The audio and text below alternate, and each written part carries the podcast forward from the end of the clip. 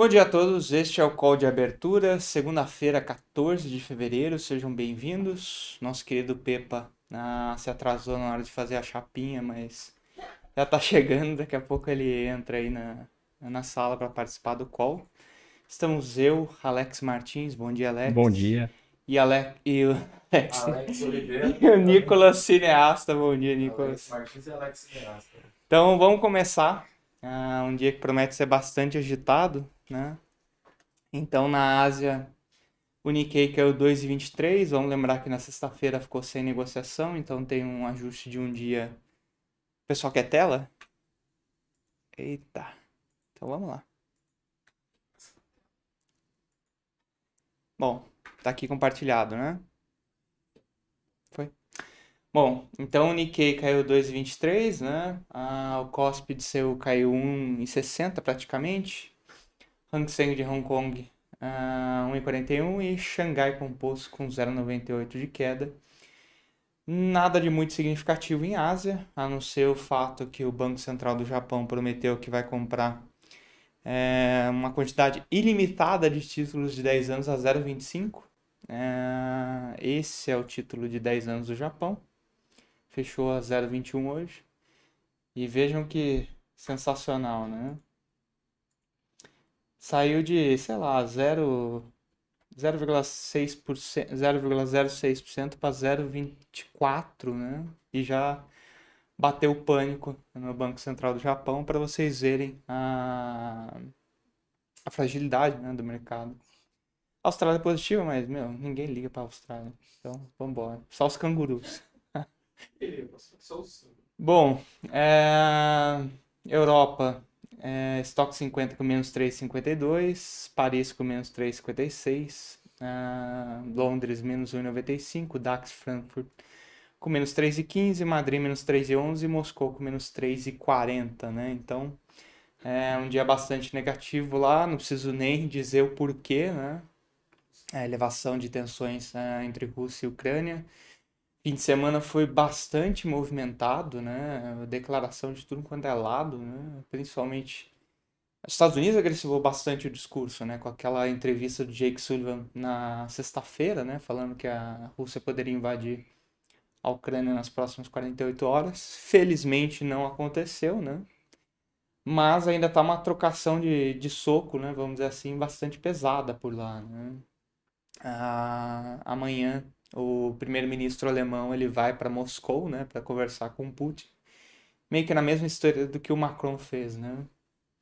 Então, por enquanto, né, ah, nada resolvido, mas a Ucrânia pediu para Rússia e a OSCE, que é um, um órgão de segurança né, europeu, a fazer uma reunião durante essa semana para conversar. Né? Supostamente a Ucrânia está disposta a tirar o pedido de entrar na OTAN se isso evitar uma guerra. Né? Me parece que o ponto todo era esse. Né? Mas o Putin, estrategista do jeito que é, né? provavelmente não vai parar por aí. Mas enfim, nada de muito significativo uh, de Europa, tá? Uh, Estados Unidos continua o movimento de queda da sexta-feira, né? Então, S&P uh, futuro caindo 0,70, Nasdaq com menos 0,95, Dow Jones com menos 0,60 e o Russell 2000 com 0,45 negativo. Destaque dessa manhã com certeza é o VIX, né? O VIX uh, explodiu 3,5, né? Tá acima de 30 novamente. Tá com uma, uma carinha meio, meio autista isso aqui, né? Então, uh, um dia bastante pesado. Vamos dar uma olhada se o EWZ já tem alguma pré-negociação. Então, EWZ no pré-mercado está com menos 0,83 de queda.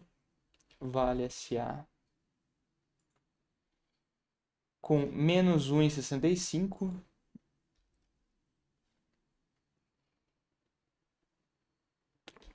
É PBR, né? Sempre confundo essa bagaça.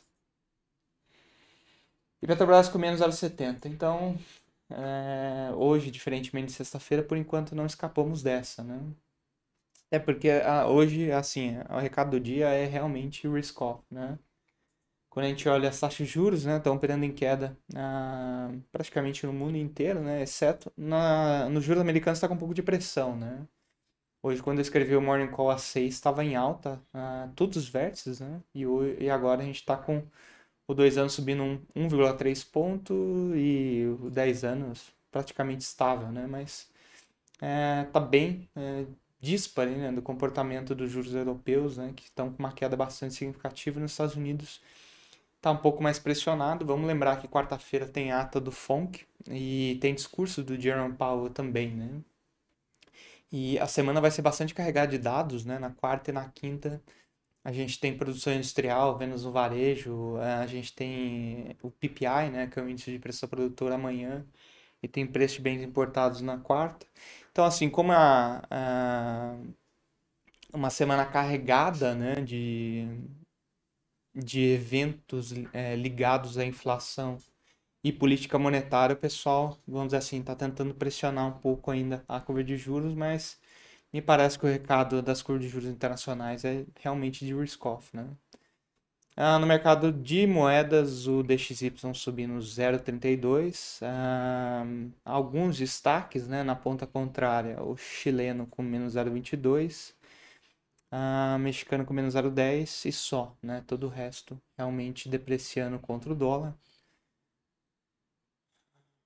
O BRL tem se destacado bastante. Né? A gente já falou isso na sexta, mas vale a pena ressaltar de novo.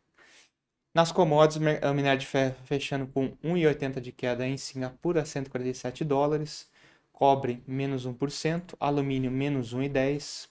Ouro com 0,85 de alta e prata 1,30, tá? Ah, vamos lembrar que em situações de incerteza geopolítica, em ambientes inflacionários, ouro e prata tendem a se beneficiar. E é justamente isso que está puxando a cotação das duas commodities. Né? Como são, vamos dizer assim, né? Ah, reservas de valor, né, bastante consolidados, o pessoal tende a comprar ouro e prata nas situações que pode ter guerra, pode ter um surto hiperinflacionário global, etc. Mas algodão menos 0,40, café menos 0,20, ah, açúcar 0,55 de alta, ah, soja, eh, milho, desculpa, no 0 a 0, soja 0,80 de queda e trigo Bom lembrar que Ucrânia e Rússia são grandes produtores de trigo, né? 1,50 de alta, né? E no petróleo, ah, dando uma correçãozinha, né, com relação à sexta-feira, que teve um salto muito forte, né? Então, ah, o Brent caindo 0,85, o WTI caindo 1% e o gás natural subindo 5,30, né? Então, o resumo da ópera hoje é dia de risk-off, né? Como já havia adiantado, Hoje a agenda é bastante vazia, né? A gente teve o boletim Focus agora há pouco, acho que de grande destaque. Uh, a Selic, né? Selic. Bom dia, Pepa. Bom dia. Bom dia. Em Pepa. breve ele estará entre nós. Bom, a Selic subiu, né? De 11,75 para 12,25. Uh, já estava mais ou menos cantado, né? Isso aqui, dado uh, o conteúdo da ata da semana passada e o discurso do Bruno Serra. Mas o que me chamou a atenção foram essas melhoras na projeção de fiscal, né? Então a gente tem a dívida líquida caindo de 61,75 para 60,9 e ah, uma melhora no resultado nominal, né, de menos 8,5 para menos 8. Me parece bem estranho isso aqui, né? Porque a taxa de juros está subindo e o governo está adotando várias uh, medidas de, de gasto fiscal, né? Então, é, teria. É, é, me parece meio conflituoso, né? Essa visão aqui. Mas enfim. Né? Ah, que mais? Hoje a gente tem balanços, né? A gente tem Banco do Brasil, Itaúsa, Engie, Raizen e São Martinho. Então, um dia bastante cheio de, de divulgações, né? Ah, vai sair depois do fechamento de mercado a gente tem amanhã também de Brasil a discussão das PECs dos combustíveis. Né? Tem duas propostas sendo discutidas no Senado. Tem uma que é para criar um fundo de estabilização, que é a questão do, de, de utilizar né, os dividendos da Petrobras para, uh, vamos dizer assim, né, financiar esse fundo.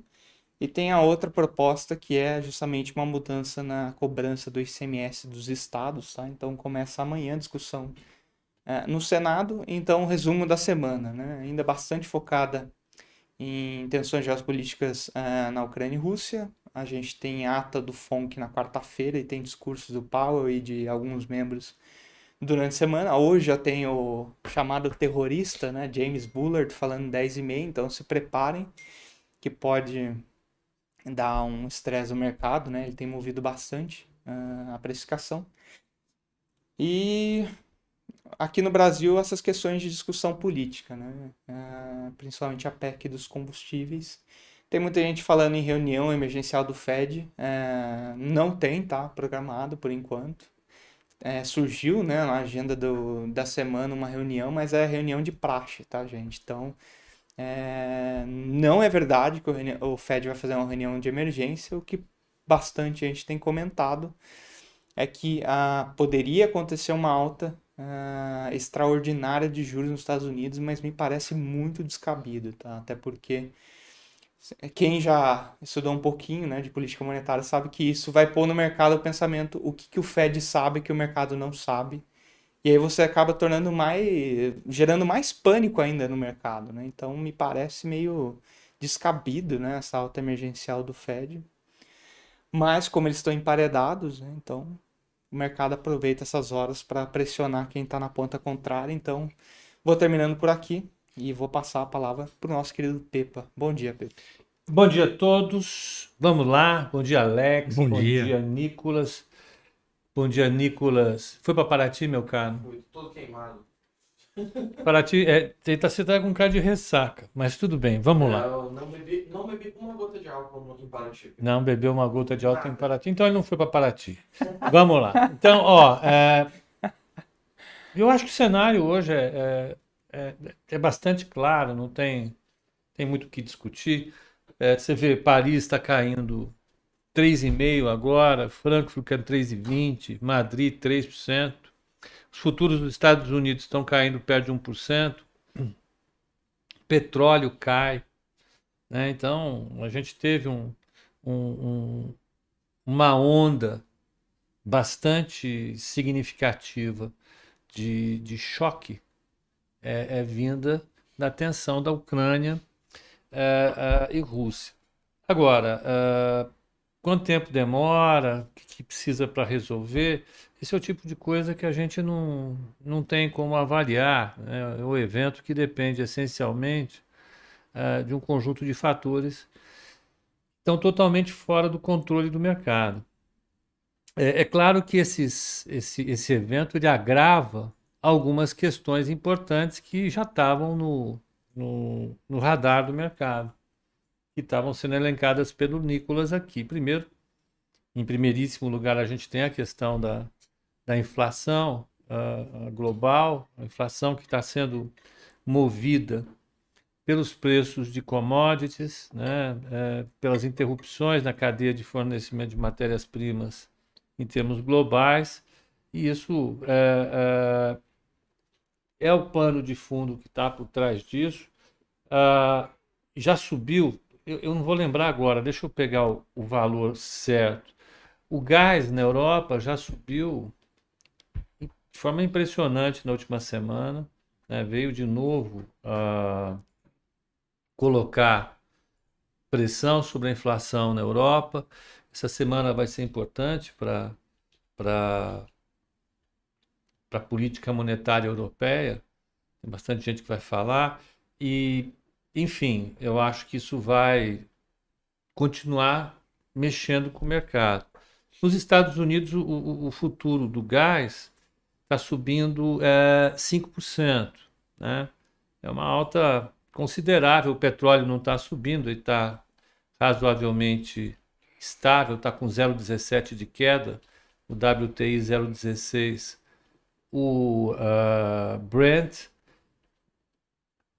E a gente vai entrar, eu acho que com certeza nós estamos no meio do, do, do, do, do furacão. Agora não adianta tentar é, acertar é, de que lado você vai estar. Agora, é, é claro que algumas, algumas, alguns setores apanham mais e outros setores apanham menos. Eu acho que é ruim para a inflação esse esse conjunto de coisas, é ruim para a atividade econômica, porque você vai ter um aumento muito grande da inflação se, se essa guerra continuar ou se ela começar, e, e isso vai produzir uma queda da renda das pessoas. Então, uh, uh, o que tem se discutido aí é que aquele, aquele movimento tradicional é, é, é, é baseado em growth, em crescimento, fica definitivamente enterrado e os gestores vão buscar é, valor, né? valor, vão buscar as ações que estão mais baratas, em particular banco,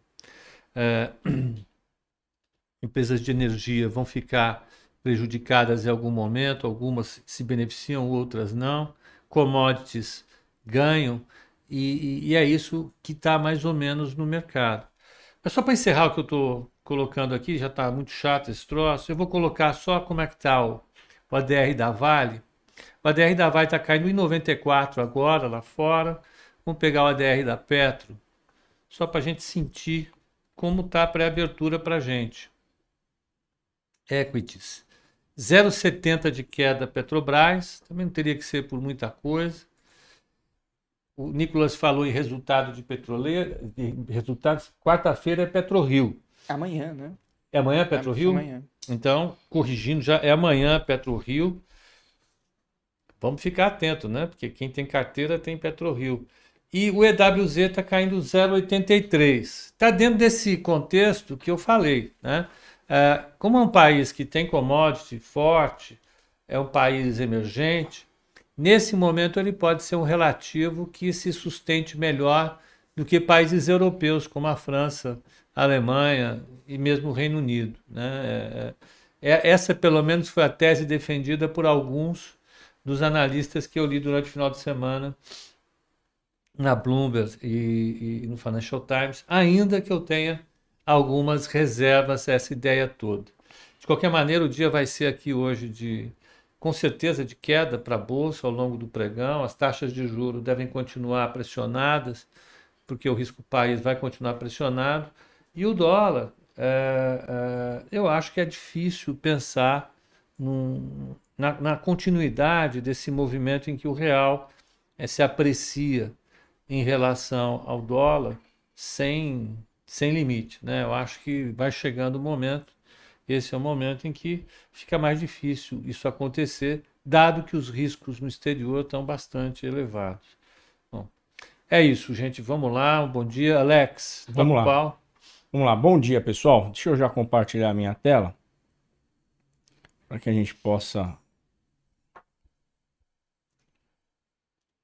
dividir junto a parte técnica aqui. Vamos começar já pelo índice. Bom, pessoal, o índice, né, ele, é, ele tinha uma, uma resistência aí nessa região dos 114,990. É, deixa eu até dar um zoom aqui para ilustrar para vocês. Está aqui, ó. Era um topo do, de setembro de 21, tá aqui. Foi buscar esse topo, tá? É, e deixou, teoricamente, aí, uma, uma, um candle de reversão, tá? É um candle de reversão de alta, mas de novo, né, vou pontuar aqui, o fluxo que a gente vem, vem observando aí na, na bolsa e nos títulos públicos é muito forte, tá?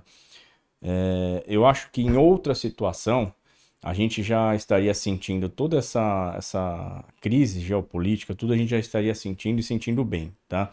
O, o real chegou a ser considerado o ano passado, né, meados do ano passado e também de 2020, como uma moeda high vol, né? Então era uma moeda que tinha o seu beta maior do que todas as outras moedas, então ela sentia muito mais do que as outras moedas, mas a gente vem percebendo é, uma, um, uma atitude até comportada em relação a todo o cenário de aversão ao risco que a gente, que a gente tem visto. E parte disso, reflexo desse fluxo que a gente vê por parte do investidor estrangeiro. No dia 10 de fevereiro, quinta-feira, a gente teve mais um dia de entrada na bolsa, 1,56 bi. Em fevereiro já, já soma 9,8, tá? E no ano 42,29 bi. Então, pessoal, isso é reflexo, é, esse comportamento do índice do dólar é reflexo desse fluxo.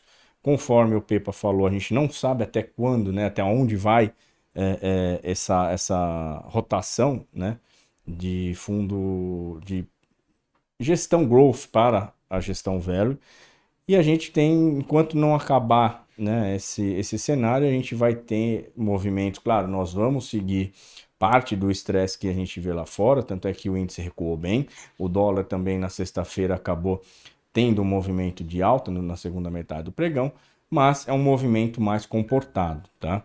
Então a gente tem aqui na, no índice, é, deixa eu até mudar essa cor aqui, caso perca, tá? Essa região, deixa eu subir a minha, o meu suporte para cá, suporte importante no 113,300, perdendo essa região do 113,300 e levando junto essa linha inferior do canal de alta, nossa próxima parada 111,500. Tá? Então a gente percebe que os pontos não vem mudando muito, a gente já está há um bom tempo aí trabalhando nessa região entre 111,500 e 113,500. Na sexta-feira que tivemos aí quase um teste dos 115 mil, 114,900 e alguma coisa, tá? É, porém, o, se a gente for olhar tecnicamente, ele já está começando a trabalhar mais próximo da linha inferior do canal de alta é, e qualquer fechamento diário abaixo desse, dessa, dessa linha de tendência de alta, né, dessa linha inferior, a gente vai ter um movimento aí de recuo. Bom, o dólar deixou aí praticamente dois, um candle idêntico ao outro, né, da, da, da de quinta, é, de sexta, um fechamento de sexta, um candle de sexta praticamente igual ao de quinta-feira. Para confirmar esse fundo duplo, a gente precisa romper e trabalhar acima dessa região do 2, é, 52580, precisa fechar acima dele e levar junto também essa linha superior do canal de baixo. Percebe que tanto o dólar como o índice, eles estão trabalhando muito próximo, né? O índice em região de suporte e o dólar em região de, de, de resistência. Então, a gente está prestes aí é, a, a, a, ver os dois ativos, caso eles resolvam ter uma aderência um pouco mais forte à questão de aversão a risco, a gente está prestes a ver movimentos aí talvez até mais exagerados, né, mais, mais rápidos e, e, com uma volatilidade maior do que a gente tem visto nos últimos dias. Tá? Então, muita atenção. É, embora a gente tenha visto um movimento mais comportado desses dois ativos, não pode se descartar que Brasil tem é, a sua volatilidade sempre agravada em momentos de, de crise, em momentos de, de aversão a risco, muito mais acelerado que os outros que os outros pares. Então, ficar de olho é, principalmente se romper essa região dos 5,280 e levar junto 5,300. Se levar junto os 5,300, né, a gente vai ter aquele ponto chato dos 5,315, que foi quase máximas aí do, do, do, da semana passada, né? Não, no meio da semana passada. E aí a gente vai passar a olhar para aquele topo ali de 5,360 e também, deixa eu colocar um outro aqui, esse topo que tem aqui no 5,380, tá, pessoal? Então, pontos importantes aí já tá na cor verde. 52580, 5280 e 5315. Dois pontos importantes. Acima desses dois níveis, pessoal, o mercado pode acelerar e acelerar bem, tá? Até sendo aí é, adicionado esse movimento, né? Tendo esse movimento aí um pouco mais, é, mais forte, até pela, pela situação que a gente vê de questão geopolítica, tá, pessoal? Então vamos voltar aqui para as aberturas, tá? Falta aí alguns minutinhos. Enquanto isso, eu vou pontuar aqui os contratos em aberto. Então, a gente tem aqui, ó, é... consolidado do, do dólar, mini dólar DDI swap cambial. Não residentes vendeu 20 mil contratos, 1 bi, né? 20 mil contratos equivalente a 1 bi de dólar. Institucional nacional, os fundos locais venderam mil, é, 1.100 contratos, pouca coisa, está aí na ponta contrária, os bancos aí compraram 19.700 contratos. É, no individualizado, dólar padrão, venda por não residentes, 7.200 contratos, e fundos locais, venda de 5.500 contratos, bancos compraram 12 mil contratos, e no, no mini dólar, não residentes vendeu 75 mil contratos e o Institucional Nacional comprou 22 mil contratos. E já na parte do, do índice consolidado, a gente vê o, o, fundo local voltando a aumentar sua venda no índice futuro, vendeu 12 mil contratos. E o não residente, né, o gringo, comprou 13.800 contratos, pessoa física é, aumentando seu, sua, sua venda, o seu estoque de venda para 3.315. Na sexta-feira venderam 1.655 contratos, tá, pessoal? Então, deixa eu só dar uma minimizada aqui. Agora é acompanhar a abertura, falta alguns segundinhos. É, a gente tem a gente tem um trigger hoje que é o, o próprio James Bullard, tá pessoal? Então, como o Nicolas pontuou, ficar atento nessa questão das 10 e meia, que pode trazer muita volatilidade, tá? Atenção aí também aos preços que a gente pontuou. Pepa, Nicolas, Tô vendo, o mercado está querendo segurar um pouquinho no índice. O índice está no preço teórico 113,800, é uma queda moderada perto da confusão que está lá fora. Refletindo isso, eu acho que o mercado pode pensar que ah, ah, o segmento de commodities nosso ele, ele, ele vai eh, segurar eh, a priori, mas eu acho que não. Acho que hoje vai ter uma é dia para ter uma correção um pouco mais forte, né? Eh, deixa eu só ver como é que está o, o mercado de juro. Esse eu não vi. Deixa eu pegar aqui o jurinho. Cadê? Vamos pegar aqui. Juro. Ó, DF. Não, não. DI1 F25. Vamos ver como é que tá esse esse nosso amigo. Não tem o preço teórico dele aqui. Vocês têm Tá vendo aí? Só o, não, o teórico não. Só o 26 que abriu por enquanto, 003 é, de pontos de queda em relação ao ajuste. 11,295 é o preço. Os outros ainda não, não abriram. E o 31 abriu no 0 a 0. É, o mercado querendo ter um pouco de calma, né? Ó, o mini dólar abriu no 0 a 0, o, o dólar abriu no 0 a 0, o índice está caindo 0,60. O mercado querendo um pouco de sossego na abertura sem grandes ah, ah, oscilações. Mas eu acho que ao longo do dia o mercado vai ficar muito atento ao que está acontecendo lá fora, ao mercado de petróleo. Ah, ah, o petróleo, de fato, ele, ele, ele hoje vai ser um dia, vai ter um dia volátil. Agora ele está tranquilo. Ao longo do dia deve ser volátil. Mas eu acho que o viés para o mercado acionário é negativo e acho que o mercado de juro vai sofrer um pouco. É isso.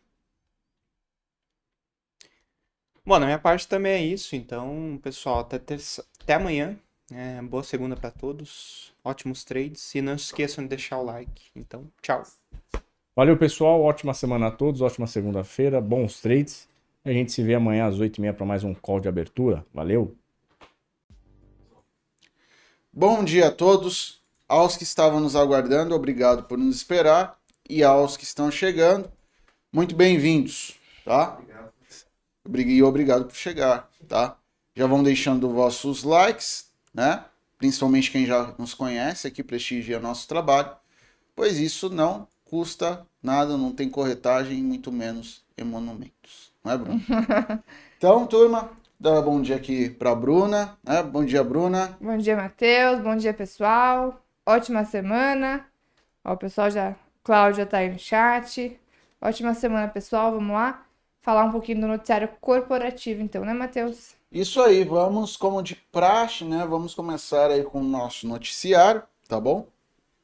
Noticiário corporativo hoje, apesar de ter uma, de termos agenda de balanço, tá? Temos é, poucas coisas, tá? Não temos muitas.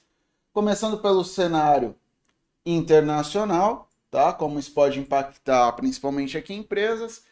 Nós temos alguns fatores aí interessantes. O petróleo está recuando, né? até onde eu tinha visto estava recuando ali um pouquinho, apesar de todas as tensões no leste europeu e também pelo fato lá em Viena teve a, uma reunião relacionada à questão da oferta de petróleo e também acordo nuclear do Irã e as coisas não foram muito resol... não, não teve nenhuma resolução lá, né? O Irã na verdade é, disse que existia uma falta de comprometimento dos países ali do Ocidente, né? Mas caindo pouco, né? Caindo só 0,40% aqui o petróleo, principalmente o Brent, que é a referência aí para Petrobras, para Prio, e ali, mas ainda em um nível bem elevado, 94 dólares e 7 centavos, tá? Então um valor é ainda bem elevado para os preços do petróleo. O minério de ferro, tá? O minério de ferro é, teve uma queda expressiva, tá? Principalmente em Dalian e na em Singapura. Primeira análise já está no ar. É, blog Nova Futuro Melhor. Trazer aqui para vocês. Vamos lá. Mais fácil. Já está no ar, também já está no Telegram. Não tem tabelinha hoje, até porque não tinha muito dado econômico. Mas isso aqui, ó, minério de ferro em Singapura teve queda de 0,50 e em Dalian 6,84% de queda. Em Qingdao a, a queda foi menos expressiva, 0,07. Um recuo então para uma pra commodity metálica, tá bom? Então isso pode é, impactar importantes empresas do Ibov, como eu escrevi aqui, que é o caso aí de Vale, e no caso do Vale, Gerdau, Minas, CSN, e no caso de petróleo, Petrobras, PetroRio, aí as principais. Quem está em Enalta, é, 3R Petróleo, também pode receber um impacto negativo dessas, é, da queda dessas commodities. E lembrando, tá? É, são empresas que têm uma participação bem grande no Ibovespa e por isso a gente pode ser um, um fator aí, uma variável que vai trazer o Ibovespa possivelmente para baixo, uma realização, até porque o Ibovespa vem segurando bastante, vem segurando bem quando comparado aí a, as bolsas lá de fora, tá?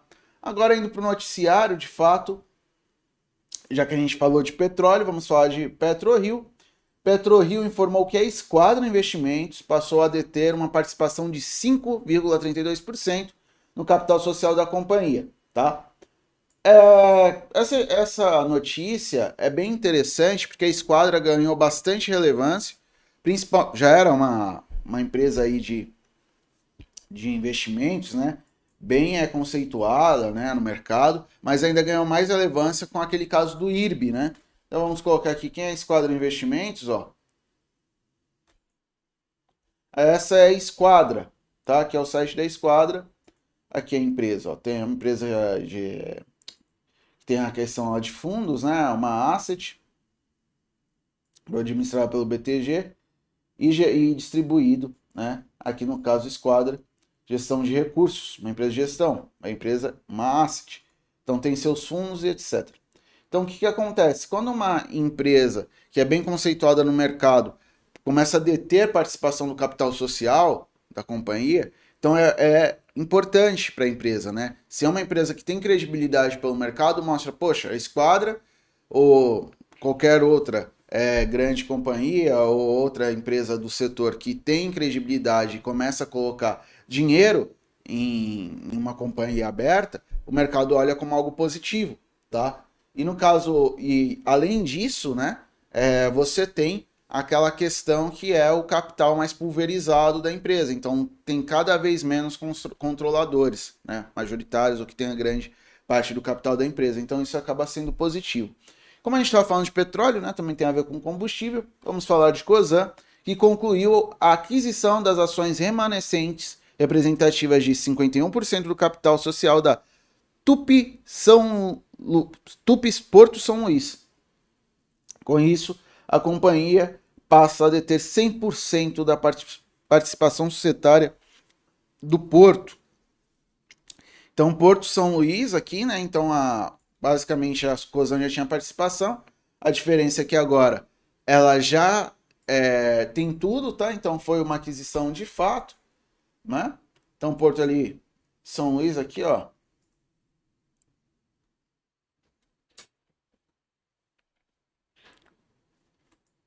tem uma, uma conexão aqui para o mar, né? Ó, bem aqui na, na ponta aqui, né? Tem até um, um que o, a parte de rio e tudo. Então, basicamente o que a gente pode falar que é uma aquisição, como está no ramo de logística, né?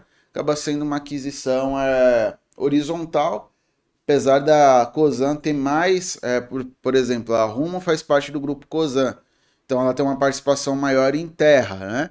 No comércio, é, comércio, perdão, é, logística é, no ponto de vista é, de ferrovia, né? Mas agora ela também vai para cabotagem.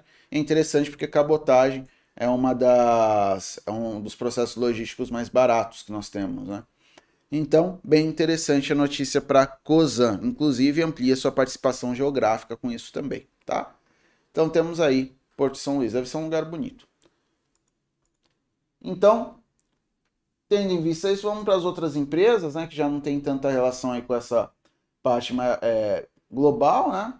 Então vamos aqui começar com o Ultrapar, né? É, ela faz a aquisição da Extra Pharma pela é, da, da Ultrapar, né? É, essa Extra Pharma pela Pag Menos foi declarado como complexo pela Superintendência Geral do CAD. Significa que há necessidade de aprofundamento. A Pag Menos afirmou que a decisão em nada altera as comunicações já realizadas ao mercado sobre a transação. Então o CAD ele colocou ali, ele acha que pode ocorrer alguma coisa de concentração, algum problema que inviabiliza essa, esse negócio, tá? Então uma notícia ruim. É, no caso de Notre Dame Intermédica e Rap Vida.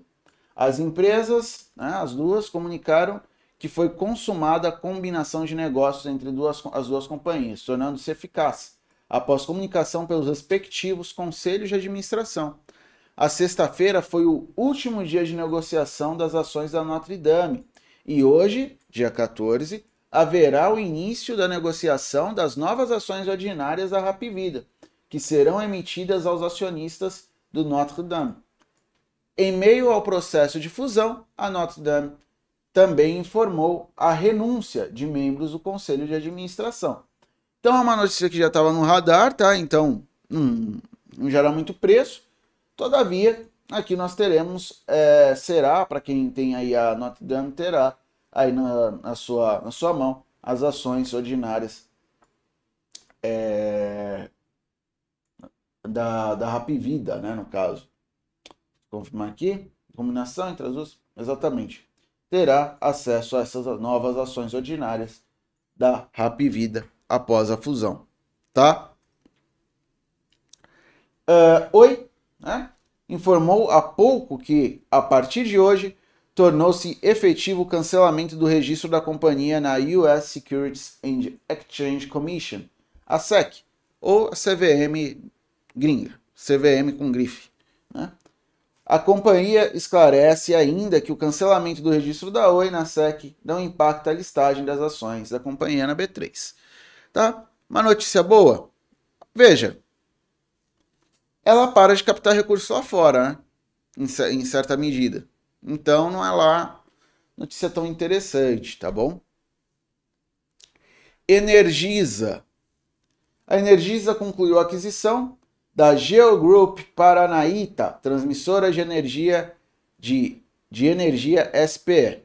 Após serem cumpridas todas as condições precedentes, a operação tinha sido anunciada em dezembro. A ETE pagou pela aquisição 102 milhões, de que equivale ao valor divulgado no anúncio do negócio, acrescido pela variação do CDI. Para a Energisa é interessante porque ela amplia a sua parte de transmissão. Tá? E como a gente já comentou aqui algumas vezes, em períodos de crise, de seca, etc., transmissão é uma, uma área do negócio de energia que sofre um pouco menos. Tá? Então, uma notícia interessante para a Energisa. Equatorial, também setor de energia, a CEED informou que não houve ordem de vendas na oferta pública de aquisição opa, de ações por alienação de controle realizada pela Equatorial, que arrematou a distribuidora de energia gaúcha em leilão de privatização no ano passado. Desta forma, a oferta não ocorreu. Então, é, foi anunciado que ocorreu uma oferta, e a oferta não ocorreu, notícia que não é boa, né? Uma notícia negativa. De balanços, nem preciso olhar aqui, tem o primeira análise lá já está aqui no, no radar. Teremos, turma, teremos. Acompanhe o Instagram, que depois a turma vai colocar lá bonitinho uma tabelinha. Show de bola. Creme de la creme. A autoria lá da turma lá, o o Davi, o, o a Vitória e o Edu. Itaúsa, São Martinho, Raizen, Banco do Brasil e Banrisul são ali os resultados de hoje, tá? Então fiquem atentos, lembrando que aqui é bem importante aqui Itaúsa e Banco do Brasil, hein? Importante, grandes empresas do, de seus respectivos setores. No caso de Itaúsa, já é o resultado de Itaú, então tende a vir bom, mas tem aquelas questões que ela também tem Duratex, tem é, Alpargatas, que veio mal, pode impactar um pouquinho. São Martinho, Raizen, bem interessante. Banrisul é um banco que a gente não acompanha, mas será divulgado também, tá? Então, hoje no corporativo não tivemos muita coisa. Chamarei Bruna Sene para ver índice, dólar e os juros, certo? E depois e posteriormente responderemos vossas perguntas, tá bom? Vamos lá, Bruna. Vamos lá então. Bom, mercado lá fora reagindo a essas tensões geopolíticas, mas aqui no Brasil não temos uma queda tão significativa como na Europa, por exemplo. Né? O, o índice, por enquanto, permanece com uma queda de 0,37, está ali segurando em 113 mil pontos, 113.370 pontos agora o índice, e o dólar. O dólar opera em queda nesta manhã. Olhando aqui em termos percentuais, é uma queda de 0,20 para o dólar, que está em 5.261 pontos. Vale lembrar que esse dólar é, tinha ali um antigo suporte em 5.285, que agora está atuando justamente como resistência. Foi onde o dólar marcou a máxima do dia de hoje e passou a cair. Os juros, vamos ver aqui o DI 27 segue em queda. Fechou na máxima na sexta-feira, mas hoje já voltou a ficar um pouco mais tranquilo. 11,29, uma queda de 6 pontos. DI 25 também é, fechou na máxima na sexta-feira, mas hoje já voltou para o movimento de queda. Está caindo 4 pontinhos, está em 11,39. E vamos pegar aqui o mais curtinho, 23. Também teve ali o movimento de bastante força ali na sexta-feira, mas hoje também já começa o dia em queda, tá em 12,45, caindo 3 pontinhos, tá? Então, por aqui, índice, dólar e DIs estão em queda. E olhando para o índice, ele já vem recuperando ali uma parte do gap da abertura, vem preenchendo aqui uma parte do gap da abertura. Não foi um gap tão significativo, em pontos, tivemos ali um gap de, de 800 pontos. Da abertura até agora, já tivemos uma alta de 400 pontos. Então, o índice já vem preenchendo metade do gap da abertura. Se aproxima agora de 113.400 pontos. Continua, portanto, com uma queda de 0,37, tá? Então, esse é o cenário para índice. Só para lembrar, lá fora, como estão as bolsas, ó, os futuros nos Estados Unidos Dow Jones está caindo 0,74, o S&P está caindo 0,88, Nasdaq futuro 1,15 de queda. E na Europa, bolsas caindo todas mais de 2%. DAX da Alemanha está caindo 3,32%, na França a queda está em 3,5%. Senhor. Mas. Mas aqui, por enquanto, o dia não está tão azedo, né? Vamos com calma aí, porque tem muito pregão pela frente. Mas por hora, então, o índice agora 0,30 de queda, tá? Bom, poucas notícias hoje, então, no noticiário corporativo, né? O pessoal tá mandando é. pergunta aí, Matheus. Ah, mandou aqui uma. É, tem uma aqui que é legal para você, hein, Bruna? O Guilherme Vasconcelos, ele pergunta se tem algum livro bom a ler a respeito de swing, swing trade. trade. Olha, sobre exatamente swing trade, preciso dar uma pensada, mas a priori não tem nenhum na minha cabeça, não. Certo. É, tem o Carlos Hortêncio. verdade, ele faz uma provocação, eu imagino. Nosso querido e amado presidente foi convocado para dar um jeito nessa guerra. Está indo para Moscou conversar com o Putin. Depois vocês podem agradecer. Em breve, mais notícias. É, na verdade, eu acho que ele foi mais para por questões comerciais lá, né? É, vários líderes, principalmente aqui da América Latina, da Europa também foi, né? Recentemente o Macron foi falar com o Putin. É, o posicionamento da França bem, é, bem é, mais calmo assim em relação dos Estados Unidos. Eu acho que é, alguns países da Europa não estão interessados em um conflito e muito menos em colocar é, entraves para a Rússia, até porque dependem do gás da Rússia. E mesmo que depois os Estados Unidos tente fornecer gás, é, da Rússia é mais barato, né? Tá até mais perto. Eles têm os o Nord Stream, tem vários é, é, gasodutos ali na, na região. Então acho que não é tanto do interesse. O interesse maior da, da de, de ocorrer alguma coisa nesse sentido é dos Estados Unidos, né? Nem da, da Rússia, eu imagino. Acho que para a Rússia, se ela pegar ali a região de Donbass, tá ótimo. E lá, boa parte da população é russa.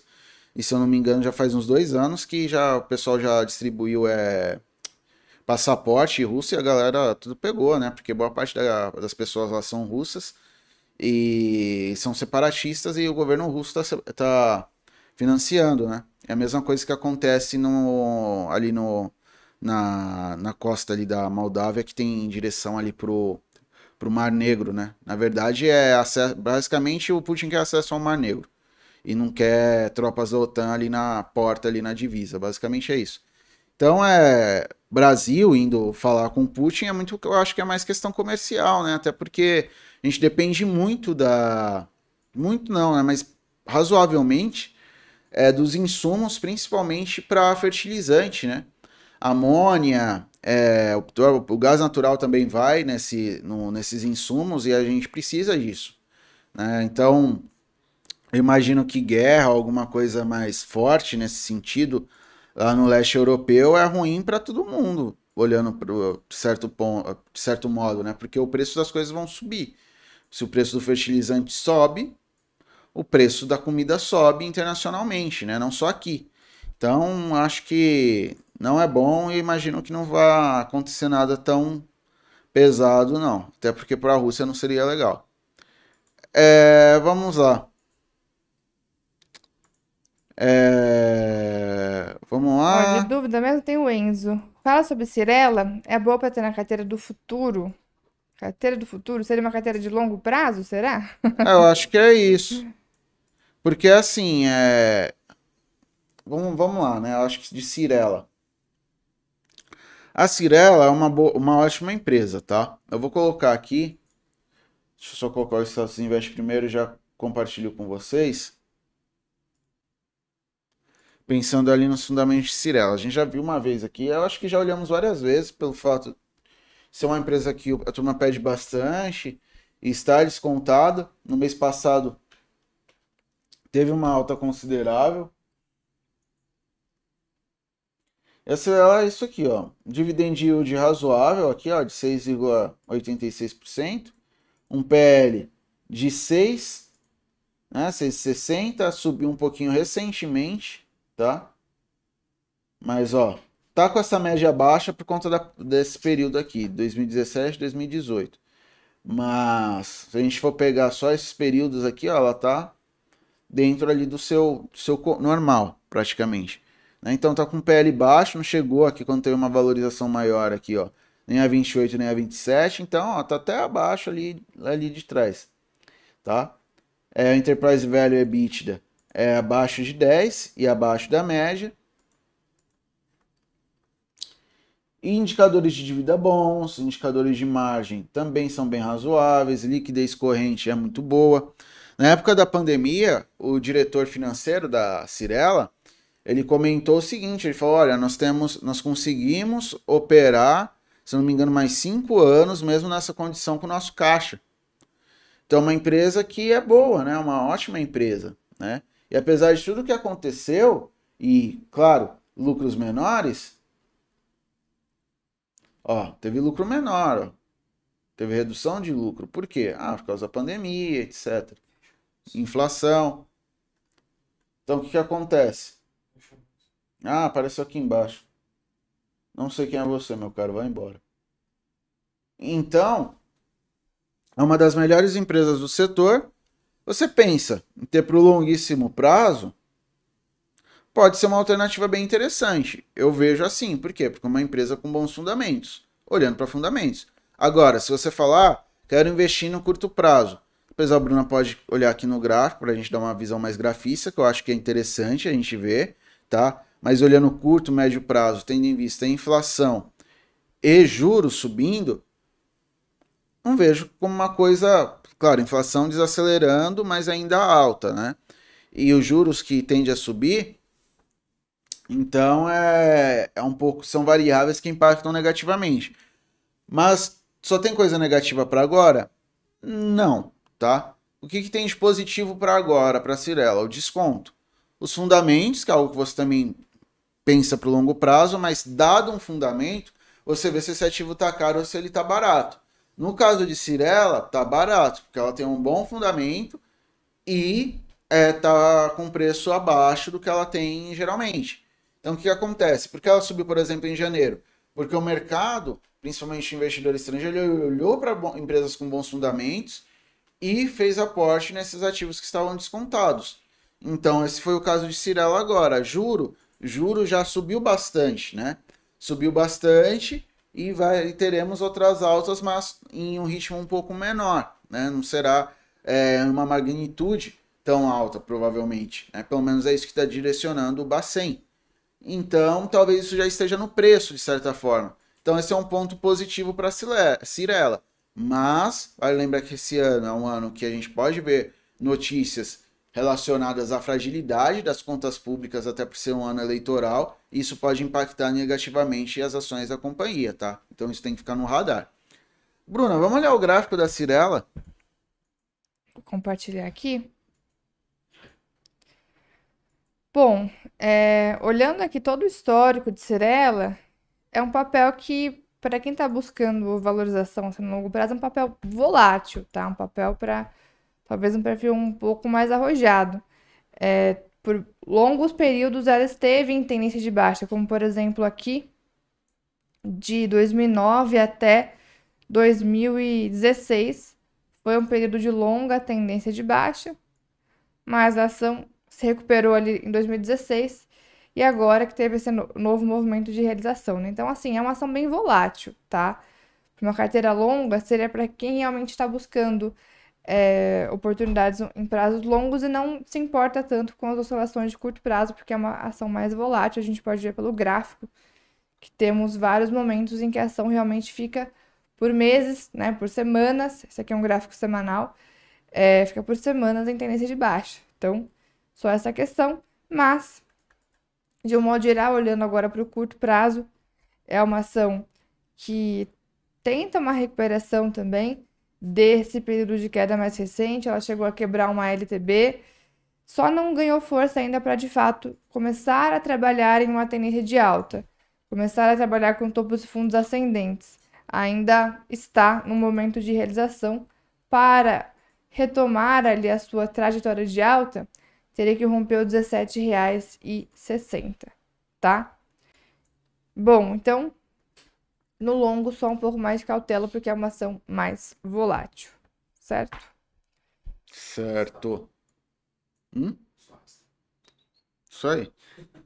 É... Pergunta do Enio Vale. É, bom dia. Vocês podem explicar o que está acontecendo com Rap Vida? Compartilhar aqui. Bruna, vamos olhar. Você que já está com gráfico, vamos fazer o contrário agora. É, o gráfico tá. da RAP. Não sei se talvez o que ele esteja perguntando seja da fusão, né, com a, com a Intermédica. Hoje a Intermédica não negocia mais. É. Porque em termos de, de movimento não teve nada fora da curva, digamos assim, tá? A Vivida está tentando retomar o movimento de alta agora também. Tem uma resistência importante em R$ 12,80, tá? Até daria para enxergar aqui um longo padrão de reversão Se ela conseguir quebrar esse 12,80, pode de fato retomar o movimento de alta, tá? Agora, se for em relação ao que tá acontecendo, digamos, em termos de, de, de empresa mesmo, né? Hoje, a Intermédica já não negocia mais as suas ações. Os acionistas receberão ali ações da Apvida, certo? Tem os dados da- dessa fusão aí, Matheus? A gente pega É, aqui no ver- RI. Na verdade, né, é, os dados dessa fusão, que assim, que ele deve estar... Deixa eu olhar aqui, a Pivida. Também olhar aqui um pouco É, das... pegar o, no, O que acontece, né? É, essa fusão, apesar de ser uma fusão interessante e tudo, né? É, teve o mercado, né? Nós tivemos ali algumas algumas percepções, né? Mas se eu colocar aqui, Ok. é, de que combinação de negócios. de que a, isso, de que a Rap Vida é, pagou razo- um preço razoavelmente caro, né, da, da compra pela pela Notre Dame, mas, né, eu acho que que é algo positivo, né? Tem ali algumas algumas é, sinergias entre as companhias, tá? E também tem um fator, né? Que ela que faz com que ela ganhe mercado, tá? Então o que que acontece? É, tem, é, tá meio dividido, tá? Parte do mercado acredita que essa, essa combinação de negócios e tudo mais é, ficou meio caro, né? Acho que está acima do valor.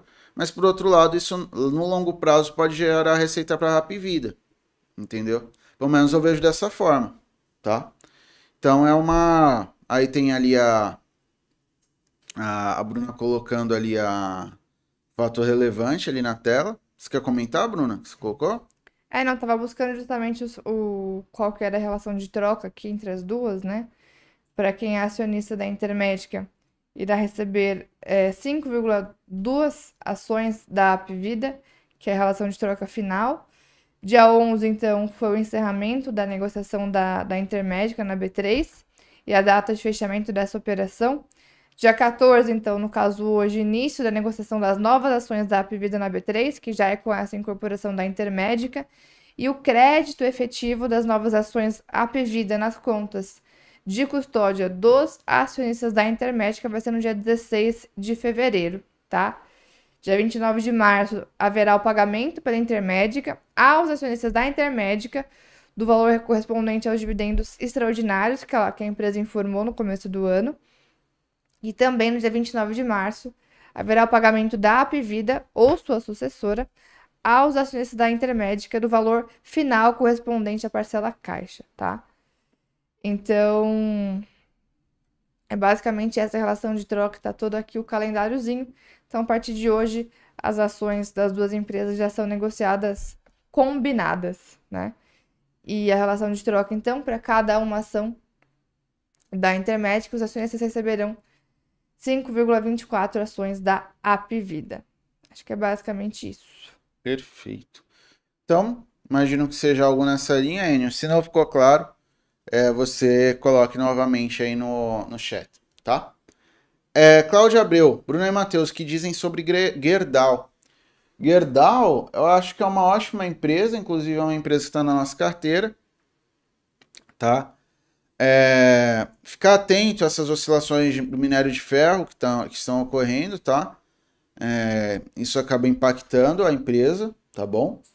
Mas, de modo geral, né, enquanto a gente ainda tem perspectivas de estímulo ali na China, né, e isso deve continuar pelo menos até a metade do ano, um pouco antes, então minério de ferro é positivo, a economia americana, apesar de não estar crescendo tanto quanto crescia há um tempo atrás, ainda a economia cresce, tá? Então ainda tem números bons de economia americana, tanto que é, os dados do payroll vieram acima do, do esperado e vieram até foram superiores ao que a Casa Branca estava anunciando. A gente até brincou aqui é, achando que o Biden estava operando na bolsa, porque ele havia comentado, né? Ah, não, não, tomem cuidado, o número será decepcionante e não foi bem assim, né?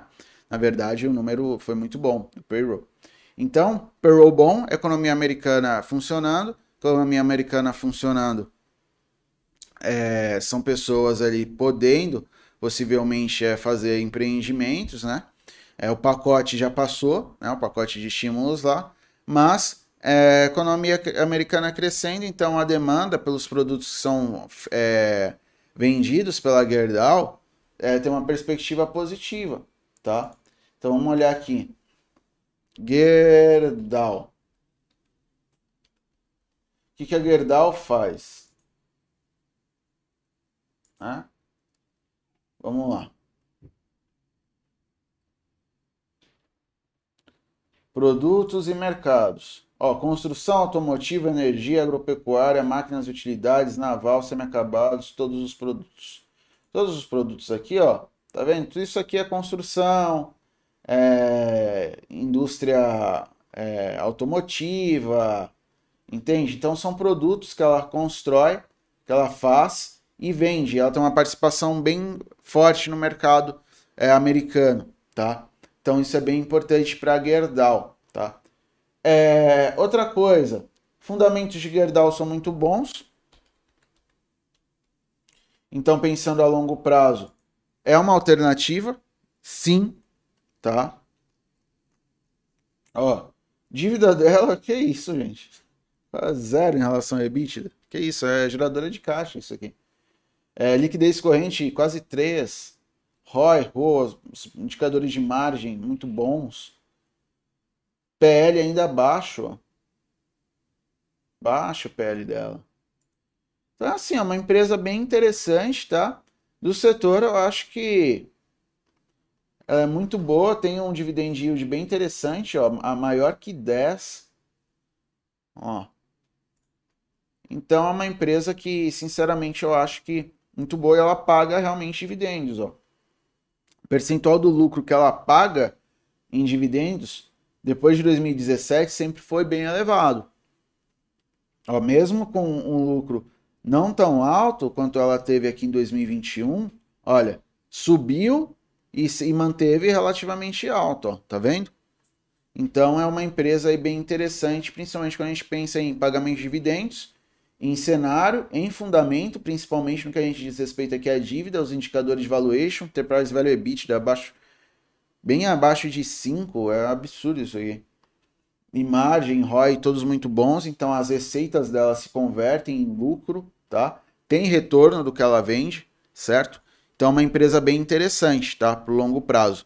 Agora vamos olhar aí com a Bruna o gráfico dela. E depois, o, o posteriormente, acho que já podemos ir para os leilões. Vamos sim. É, deixa eu compartilhar aqui. Gerdau. Bom, já está na tela. E assim, né? Realmente é uma empresa aqui do setor se destacou até mesmo nesse período de queda de algumas siderúrgicas. A Gerdau foi que mais se segurou. Também é, já começou o movimento de recuperação um pouco antes, apesar de um pouco mais lenta agora na recuperação, ela está num canal de alta. Sexta-feira teve um, tivemos um pregão de queda um pouco mais acentuado aqui para Gerdau, ela tem uma importante resistência em 29,40, acabou sentindo, então pode ter alguma realização no papel, porém 26,50 é um bom suporte, vale acompanhar essa região, tá? É um nível que foi resistência lá atrás, em 2021, depois virou suporte com vários testes. Depois, de novo, atuou como resistência com vários testes e agora é um nível bem importante realmente de suporte, esse 26,50 aqui de Gerdau. Então, em um momento de realização, ela pode segurar nesse 26,50, tá? No curto prazo, ela está em tendência de alta, no longo também. E historicamente, ela teve, sim, alguns períodos de queda mais forte, né? Como foi ali entre 2008 e 2016. Mas é um grande destaque positivo aqui a Gerdau. Né? Acho que esse foi o período mais longo, na verdade, de queda. Olhando para todo o histórico aqui da ação, é uma companhia que realmente tem como tendência primária ali o movimento de alta, tá? E agora, então, no curto prazo, está no movimento de realização, mas tem o 26,50 como um importante ponto de suporte, tá? Bom, acho que gerar para ir para os leilões. Só o Mr. Cullen comentou que os futuros nos Estados Unidos estão positivando. Vamos dar uma olhadinha, que eu até fiquei curiosa. É, deu uma. Deu uma melhorada, né? Dow Jones Futuro tá caindo 0,30 0,19, o S&P 0,32, Nasdaq 0,52, ainda que tenha um delayzinho de 10 minutos. Então, tivemos sim uma certa melhora. Europa que ainda tá bem pesada, né? Ah, mais de 3% de queda ainda DAX. A Bolsa da França também, mais de 3% de queda. É, Madrid, Milão também quase 3%. Então, Europa ainda mais pesada, mas realmente nos Estados Unidos tivemos certa melhora. E o Dow Jones, sim, já está perto ali do, do 0 a 0, tá? Bom, vamos ver aqui os leilões. E nosso índice, como que ele está agora, com essa melhora lá fora, ó, o índice aqui já Positivou. positivou. 0,04 de alta o nosso índice aqui. Vale lembrar que para o índice futuro, esses 114 mil pontos é uma importante resistência. Foi onde testou na, na sexta-feira, acabou voltando. O Ibovespa à vista também veio buscar uma resistência importante na sexta-feira e entregou a paçoca ali no final do dia, né? Com essas tensões globais. E também por ser sexta-feira, um dia de realização, acabou afetando aqui a nossa bolsa, que fechou positiva na sexta, mas sentindo ali a resistência no 114,5. Esse é um importante teste para a gente acompanhar ao longo da semana, tá? 114.500 pontos. Bom, vou ajustar minha tela aqui para trazer os leilões. Por aqui a grade. Vamos ver variação teórica. Vamos ver os destaques aqui do dia de hoje. Segunda-feira, dia 14. Bom, destaque negativo, primeiramente. Movida, Locamérica, caindo 3,5% Movida, 3% Locamérica. Depois tem justamente a Apvida caindo quase 3%. Porto Seguro 2,80%. Braskem 2,70%. JBS 2,60%. Temos Vivara com 2,5%, MRV com 2,5%, IRB com 2,5%, Banco Pan com 2,20%, Vale também aparece aqui com 2% de queda, CSN com 2%, BTG com 1,5%, Multiplan 1,5%, Uzi Minas 1,5%, Renner 1,38%, Itaú também está aqui com 1,24% de queda. Então, temos algumas ações realmente mais pesadas aqui nessa manhã, né? Na- no, no outro lado, Pão de Açúcar se destaca com alta de 2%, CESP sobe 1,60%, BR Malls 1,5%, Raia Drogasil 1,35%, Amélios 1,5% de alta, Localiza, diferente das demais do setor, aparece com alta de 1,12%, TRPL 0,70%, Zetec 0,65%, e aí já são altas um pouco mais leves, né? Então, assim, o dia ainda tá digamos, pesando um pouco mais para o lado negativo, olhando aqui para os leilões do mercado à vista, tá? Temos mais ações em queda, quedas mais fortes, do que ações que estão em alta, tá? Vamos ver os da carteira, Matheus, Vamos especificamente? lá. Bradesco. 0,52 de alta, BPAC a gente já olhou, mas só rever. BPAC 1,5 de queda, É, Gerdau. Gerdau 1% de queda, JBS, vale a pena ver de Um. novo. 1,53 de queda também. JHSF. Só um destaque para a JBS que ela está numa importante resistência. Esse 38,50 aqui já foi testado por mais de três vezes ali. Tá testando de novo, né? Vamos ver se ela consegue romper o topo histórico de JBS.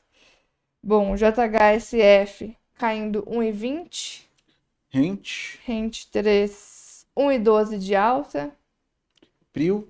Prio 0 a 0, um 0,04 de queda. SLC. SLC. 0 a 0 também, exatamente. Vale. Vale caindo 2,08. E E VEG. VEG 0,27. Deixa eu dar uma 0,27 olhadinha. de queda? De queda também. Isso. Deixa eu dar uma olhadinha na Petro, como que ela tá agora aqui. ó. 0,92 de queda, Petrobras. O petróleo batendo um pouquinho nas nas companhias aí, Sim. setor. É, então para hoje, turma, eu acho que o pessoal não colocou outras aí, só o Malcolm, Malcolm Tux colocou os em 5. Be- Tá caindo 0,64. É, Beto Trader. Obrigado aí pela, pelo prestígio, prestígio em relação ao primeira análise. É, o pessoal perguntou aqui de carteira semanal. Essa semana não tem, o Roger informou. Semana não tem, o Roger informou. Eu já tô parecendo um papagaio, né? É. É, enfim, eu acho que como não tem mais perguntas e nem pedidos aqui, eu acho que a gente já pode concluir, tá? Então, da minha parte, é desejar uma ótima semana a todos, tá? Obrigado por nos acompanhar aí no em mais uma semana, mais um começo de semana, mais uma segunda-feira. Ótima segunda-feira, ótimo pregão. Fiquem atentos às nossas programações. Tá? É, sala ao vivo já está rolando, né, com Ros, Nick e Alan. Às quatro e meia tem a Bruna também na sala ao vivo, tá? Acompanhem, é um conteúdo bem interessante.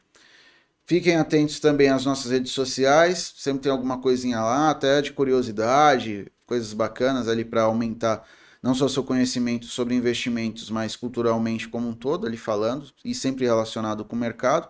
Tem o Instagram, tem o Twitter e o Telegram. E às seis e meia, call de fechamento. É isso aí, pessoal. Não se esqueça também do like aqui no vídeo. Do like. Jo, famoso joinha. Nos ajuda com os robozinhos do YouTube. E, bom, é basicamente isso, né? A semana tá começando ainda, é, olhando principalmente aqui para as ações que têm o maior peso no Ibov, elas estão em queda aqui nos leilões, como a Petro, Vale, os, os grandes bancos, né? Então a gente pode ter um comecinho de dia com o Ibovespa negativo, mas vale o acompanhamento ao longo do pregão. Estarei lá na sala às quatro e meia, já é um horário onde o mercado vai se decidindo realmente para que lado que, que vai ser o, o do dia, né? Eu acompanho com vocês às quatro e meia lá as operações swing trade e outros papéis. E desejo então para todo mundo um ótimo pregão, bons investimentos, bons trades e um ótimo começo de semana. Valeu, pessoal!